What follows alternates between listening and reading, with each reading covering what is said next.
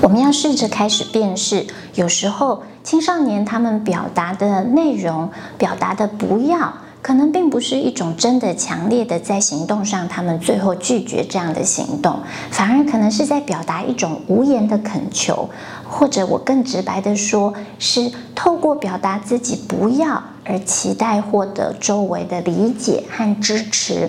那有的时候，我们当然可以用鼓励的语言回应，但也有一些情况，我们会发现，我们越是鼓励。越容易掉入一种跷跷板的抗衡状况。我指的跷跷板抗衡的状况是，孩子说：“爸爸，我觉得我没有办法做这个事情。”然后爸爸就说：“可以，你一定可以。我觉得就慢慢练习。可是我不想练习呀，那我陪你练习。哦，我不需要你陪我练习，我就是觉得这样子做，我觉得很别扭。哎，讲台词已经很困难了，还要在台上又唱又跳吗？”然后我们可能就会以成人鼓励的方式说：“我们都有台上的经验，那这是一个全新的表演形式，可以在学生时期适应，也是很好的机会啊，等等。总之，如果我们在某一些情况，我们可以意识到这个时候也许继续在鼓励，只是强化了那个抗衡，那也许我们就可以停下来。”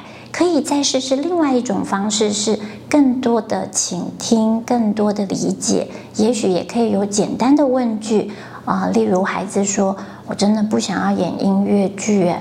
哦，我理解你不太喜欢音乐剧的表现形式吗？那孩子可能就可以开始说：“对，因为我觉得又唱又跳在台上这样子，大家要听我说台词，我已经觉得很紧张了。现在还要加上音乐，又有舞蹈，大家全部把我看光光。我觉得在上面，在台上有一种赤裸的感觉耶。”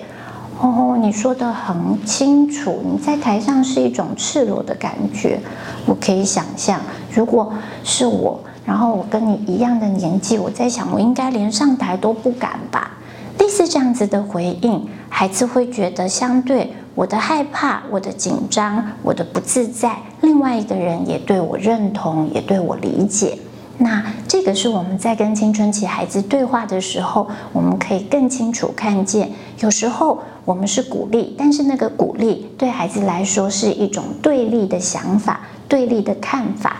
那鼓励并不一定在这个时候可以达成功能，反而是另外一种看他们站在同一边，把现在的恐惧跟害怕的跷跷板做到底。然后让否极泰来的力量可以发挥作用力与反作用力。实际上，抱怨完这些，把自己所有的害怕、紧张、不自在的感觉全部都倾倒出来，全部都说完了。最后在行动上，我们会看见很多人还是很清楚，这是我的目标，或者这是我们共同这一班希望一起完成的重要任务，我会尽力。